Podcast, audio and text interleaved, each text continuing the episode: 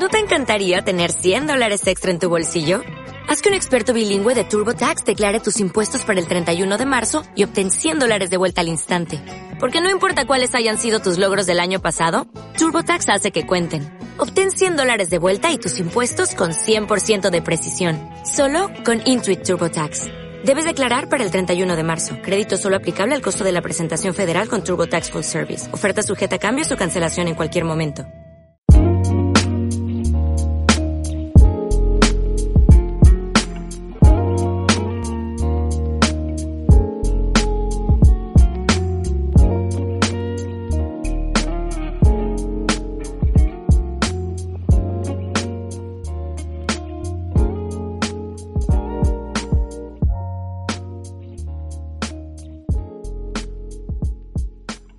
Muy buenas a todos y bienvenidos al primer capítulo de ¿Qué estoy haciendo con mi vida? El podcast donde repasamos la actualidad de Internet y nos preguntamos realmente qué estamos haciendo con nuestras vidas. Mi nombre es Facundo y junto a mí está Valentín. ¿Cómo estás, Valen?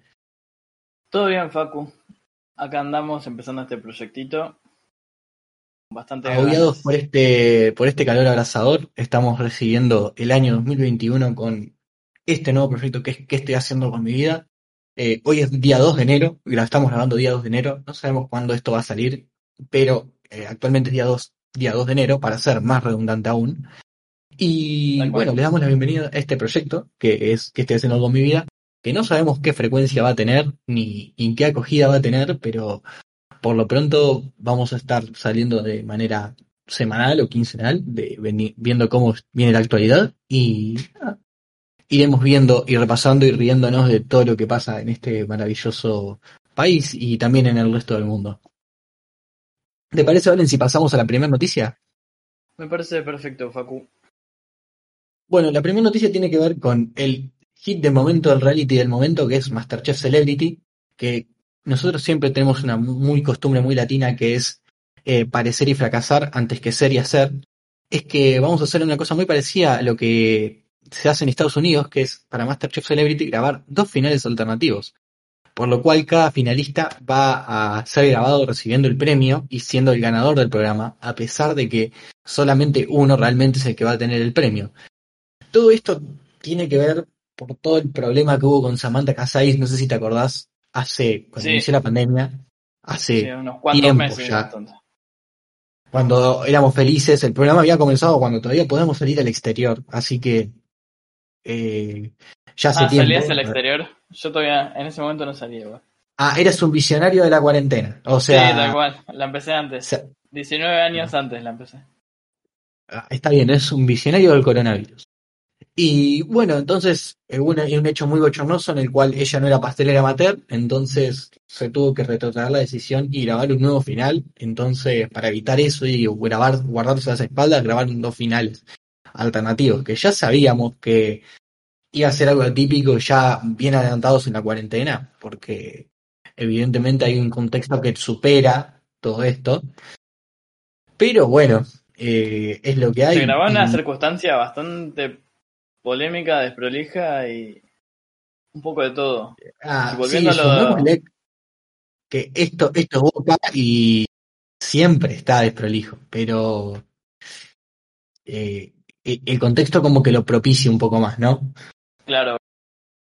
Se limita más aún. Y volviendo a lo de Masterchef Celebrity, y la verdad que me parece bien, pero bueno, se va a terminar revelando de alguna forma extraña en una cuenta de Twitter random. Eh, sí, ojo, porque hay gente que manda mucha fruta, hay gente que manda mucha fruta y no es, no es de extrañar que alguien le pegue, decir, va, va a ganar Leticia Siciliano. Claro, obviamente. Sí, eh, aparte son unos pocos, quedan. ¿cuántos quedan? Creo que quedan 5 o 6, o sea, acertarle no es tan difícil porque quedan pocos actualmente, pero Es, es una noticia. Sí, bueno, obvio, nunca, va a, nunca va a faltar el de mi tío es camarógrafo y me dijo que ganó eh, Fedeval. Ah, no, Fedeval se ah, ah Fedeval se fue a la mierda. Pero, sí, anda, anda, a chequearlo a la puta que te parió, nadie. Sí, obvio. Es in. Eh, inchequeable. Bueno, pasamos a la siguiente noticia, que es la serie del comandante. ¿Cómo la ves? Eh, ¿cómo, ¿Cuáles son tus expectativas? Uf, la verdad que no me quiero hacer el edge ni nada, pero bueno, tengo que ver con qué seriedad le van a dar, si va a ser, a- o sea, si va a ser algo puramente documental o va a ser algo con, con actuaciones. O sea, para mí que va a quedar como una merciada de proporciones bíblicas, no hay con qué darle. Dudo mucho que la vea, Oh, la vea, pero, o sea, no rechazo la figura de Ford como fuente inagotable de memes, de todo lo que vos quieras.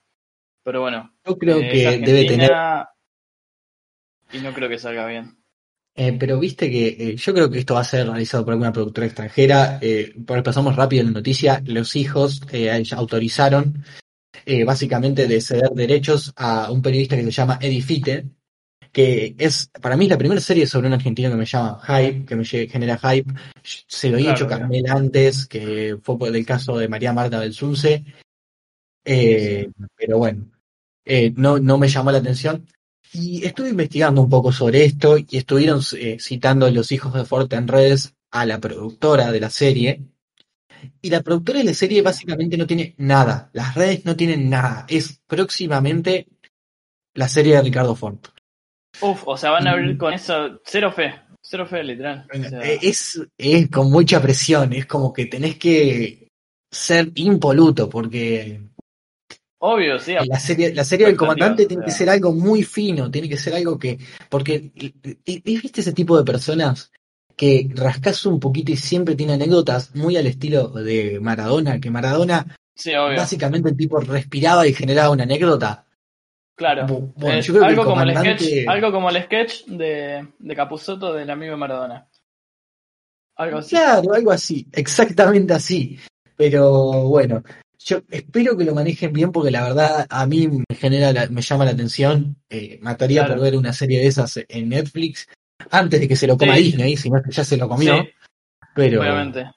A mí, y ya se estaba hablando de Rami Malek para Ricardo Ford. Ojo, yo lo, yo lo veo, yo lo veo. Sí, es que encima sí. Pasamos a la siguiente, Facu. Sí, pasamos a la siguiente. O Pornhub se pasa al lado de los buenos. Ya les, ya les anticipo. No, es la, por la plata baila el mono. Eh, después de años de polémicas relacionados con contenidos de menores de edad y grabaciones no consentidas, Pornhub anunció un nuevo paquete de medidas para evitar nuevos inconvenientes. La plataforma va a dejar de aceptar nuevas subidas de usuarios sin verificar, lo que marca un cambio bueno. de rumbo para una empresa que construyó su, su base de usuarios a base de gente que se graba haciéndolo, que gente amateur. En Claro, el corto plazo, Creo que es literalmente lo más parecido a YouTube, que no es YouTube, literalmente. Eh, Eh, claro, mu- muchas de esas plataformas, viste, que se tratan de lavar las manos, como decir, ok, no está prohibido, Sí, pero no lo subas a mi plataforma para... Me Sí. lavo las manos, porque es... sí, porque queda muchas- completamente la responsabilidad al usuario, pero el usuario es eh, Jorge Jorge 444, o sea, es como un Y poco- Jorge Jorge 444, lo que pasa es que juega muy al límite y Olvídate. se ve que se ha utilizado la plataforma para subir grabaciones de menores de edad y de situaciones violentas que evidentemente están prohibidas, no hace falta que lo remarquemos nosotros, nadie lo va a descubrir, es ilegal. Eh, y bueno, se- además se bloquearon las descargas del sitio, evitando que los usuarios bajen con- contenido, con la excepción de los que pagaron por esas descargas, que evidentemente deben ser usuarios verificados. Claro, Y es- esto pasó cuatro días después de que saliera un artículo en el New York Times criticando a la plataforma por la gran cantidad de contenido sin consentimiento que a pesar de ser borrado se seguía difundiendo gracias a las descargas. Y aparte al ser usuario ya con que tiene la opción paga ya lo puedes linkear con una tarjeta, pero bueno, o sea, sí, a una persona física. Es claro, necesario obvio, una entidad. eh, porque, porque Porn- Pornhub es el líder de la industria. Básicamente es la página de entretenimiento para adultos como más grande que existe.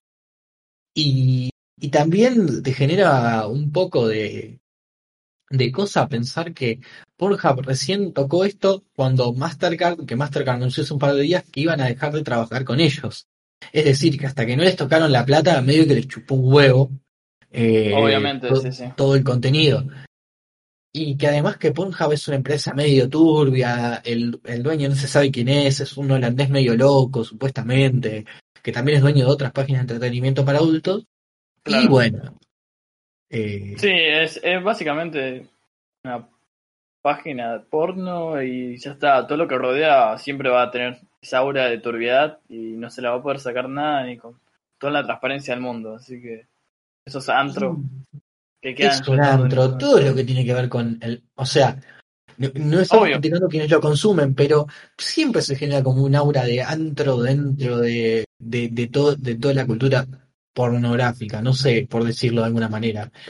Eh, por Sí, ahí lo, esconder cantidad de, de problemas de todo tipo. por ahí que lo, lo más limpio fue ahora con la popularización de OnlyFans, como que permite a la gente monetizar directamente y hay un ¿Sabes consentimiento que ahí. sí? ¿Sabes que sí? Eh, yo había empezado a ver un video, no me acuerdo qué youtuber, pero bueno, hablaba un poco de eso, de cómo... ¿Sabes igual cuánto se podría tardar en fakear eso? O sea, secuestras 20 gears y la pones a vender fotopatas. O sea, la No, gente siempre le busca la turbidez de todo. Pero Sí, encima ahora con todo este tema de, de los deepfakes y no sé si para Sí, los que no están metidos en tema, eh, existe una forma que se llama deepfake donde se crean videos y fotos de- con expresiones faciales de gente famosa. Que ya estamos llegando a un punto donde es, es peligroso. Es peligroso Sí, porque no obvio, sabes sí, distinguir si es real o, o si es un fake. Y Mi abuela, mi abuela día- que se bajó, mi abuela que se- en un momento se llegó a bajar el, ¿cómo se llama? El FaceApp.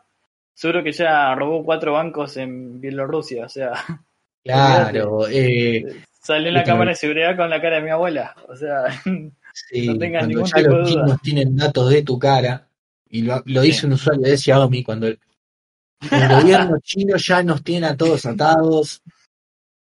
ya está. Bueno, pasamos a la siguiente noticia. Dale, ok.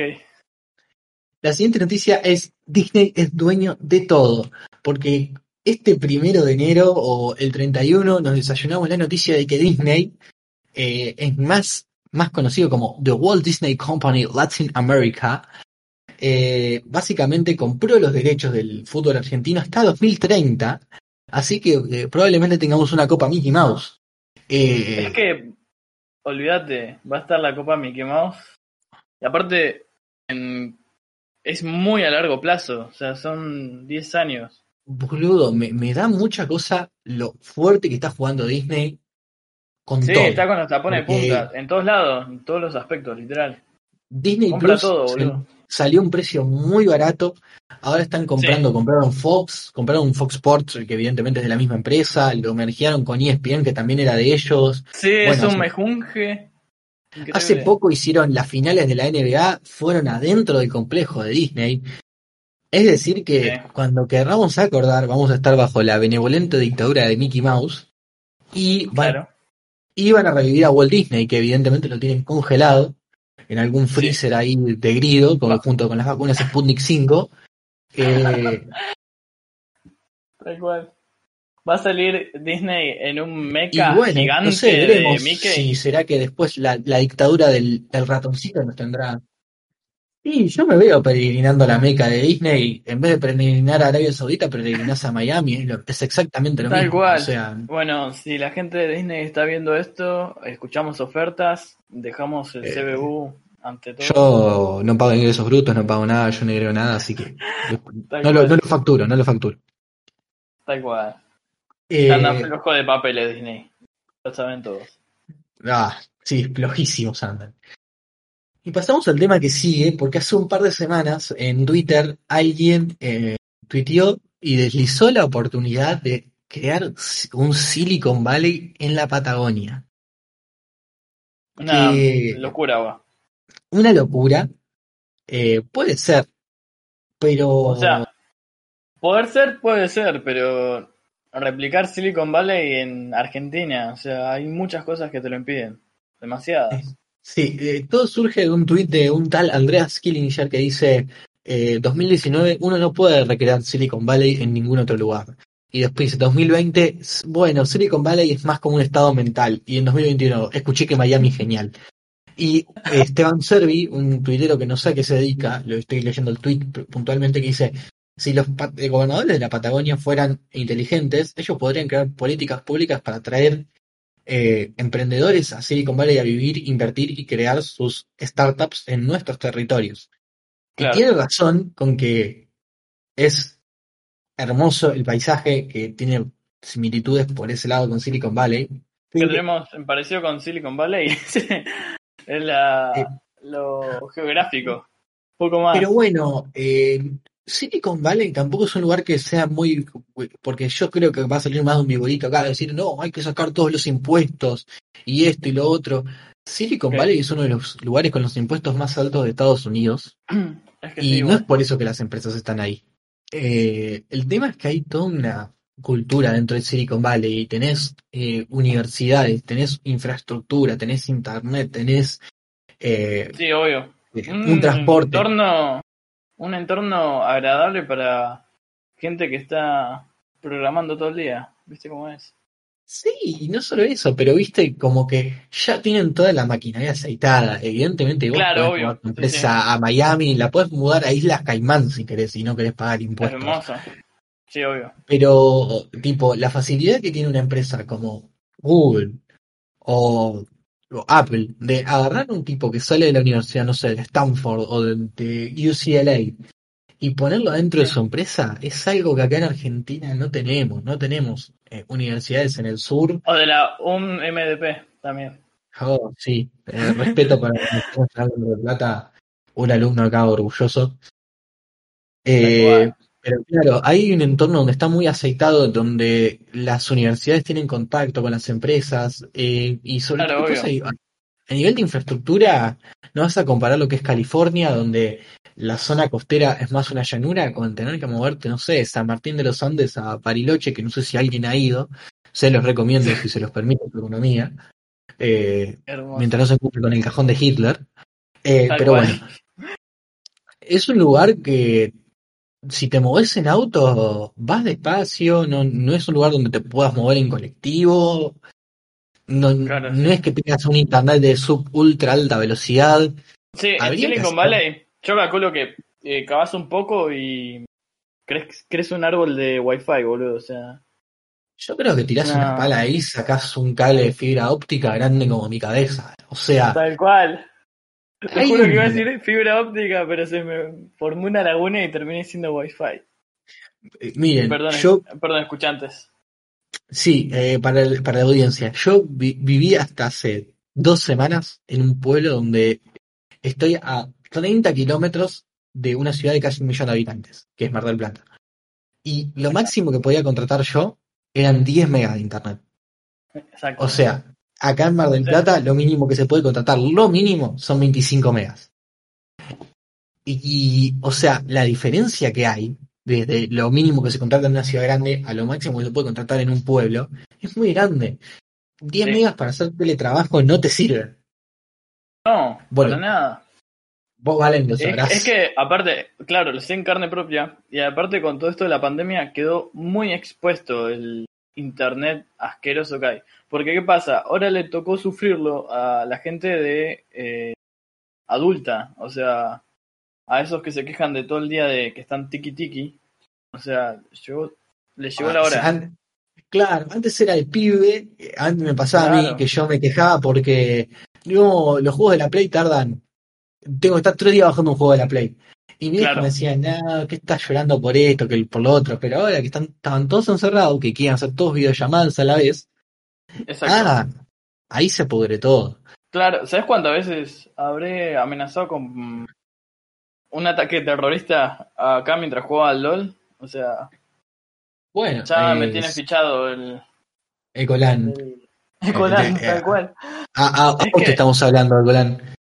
A vos estamos hablando. Demos nombre, si querés nos vamos a la plaza y se pudre todo, como quieras. Como Juan Pero bueno, Grabois te invita una- a las 11 de la mañana a cagarme a palos. Tal cual. Y bueno, o sea, es una, un desastre, un despropósito. Pero bueno, ahora llegó el- la fibra óptica igualmente a un precio que, bueno, yo calculo que por ese mismo precio en, en Mar del Plata eh, viene un. No sé, te lo colocan Bu- en un bueno. helicóptero, boludo. Yo, yo puedo decir, eh, por lo menos por 1200 pesos, 1300 pesos, estoy teniendo 25 megas, que Ok. es lo mínimo que podía contratar, pero ya les digo, es 1200 Eh, pesos me salen los 10 megas acá con dos de subida. O sea, Ah, no, nefasto, nefasto. Bueno, Nefasto. bueno, vol- 10 volviendo al tema bajada, de, dos de subida. Vida. Les decía, volviendo al tema que nos compete, que es Silicon Valley en la, en la Patagonia, entonces estamos hablando de una región que queda muy lejos, que, que no tiene toda esa talento rodeando a la Patagonia, que estaría bueno, a, a mí, a mí me encantaría que se generara algo así, pero hay un laburo ahí de décadas. Sí, que obvio, o sea, es que conocimos Silicon Valley a lo mejor cuando floreció, pero no sé cuánto está la gente ahí como... Silicon Valley está desde los, desde los 70, cuando Steve Jobs estaba en un garage armando computadoras. Es decir, eh, acá que donde, donde nos, se preocupan más por ganar elecciones que por hacer Pero- eh, algo que dure. ¿entendés? No, no, no podés eh, pedir que funcione esto. Ojalá, a mí me encantaría que hubiera así, pero lo veo tan improbable. Hmm. Es que no va a haber nunca nada a largo plazo. Y si algo dura más de cuatro años, no se termina. O sea, Y, y ¿sabés qué es lo peor de todo? Que acá, eh, si funciona, pero si lo hizo el otro, lo destruyen. obviamente. Eh, por, por más que digan lo contrario. Entonces es como eh, con la misma tristeza que yo digo que destruyeron las low cost, que las aerolíneas low cost, que a mí me parecía que una de las pocas cosas que hizo bien la gestión Macri, me agarré Sí, la cabeza cuando dije, cuando dije, Es que, no, están destruyendo el único medio que tiene mucha gente para viajar, me quería morir. Claro, aparte es como absurdo por querer salvar aerolíneas, pero bueno, es ya tal vez para un No. programa entero. Si, si tengo que tirarle IFA aerolíneas, puedo estar una hora, porque pierden más plata que yo una- un sábado de la noche borracho. Eh, así que por ahí lo, lo podemos dejar para otra edición de decir cuánto dinero pierde Aerolíneas Argentinas. Tal cual. ¿Qué podemos bueno, comprar con lo que pierde Aerolíneas Argentinas en un año? Y una lista enorme de cosas que podremos comprar. ¿Cu- ¿Cuántas PlayStation 5? Podemos ponerlo en términos de PlayStation 5. Me Claro, en términos. Claro. Sí, En términos de- estaría bueno. Estaría bueno imaginarlo así. ¿Cuántos Bueno, estadios podemos llenar con PlayStation 5? Algo así va a ser. Uh, con alfajores Guaymallén. Tal cual. Tal cual. Porque Fulvito ya, ya sería medio un descanso, ¿no? Sí, ya seguirían muchos ceros, habría. Podemos ir a la luna y volver con alfajores Fulvito. Eh, bueno, eso fue todo por hoy. Eh, sepan contactarnos por nuestras redes sociales. Yo estoy como arroba facuerro con doble R en, en Twitter. Eh, vale, decí como- tus redes sociales. Jorge Jorge 444. eh, Valentín con tilde. A todos seguido en minúscula en Twitter. Y si no, Valentín 10 en Instagram. Y si quieren mandar algún mensaje, cagarse de risa de eh, lo, lo croto y nefasto que fue este primer capítulo. Eh, pueden, así. pueden poner hashtag que estoy haciendo podcast, que los vamos a leer en algún momento cuando grabemos de nuevo. Y, bueno, los esperamos, que esperemos que esto siga para largo, que vaya mejorando. Y nada, nos vemos la próxima semana.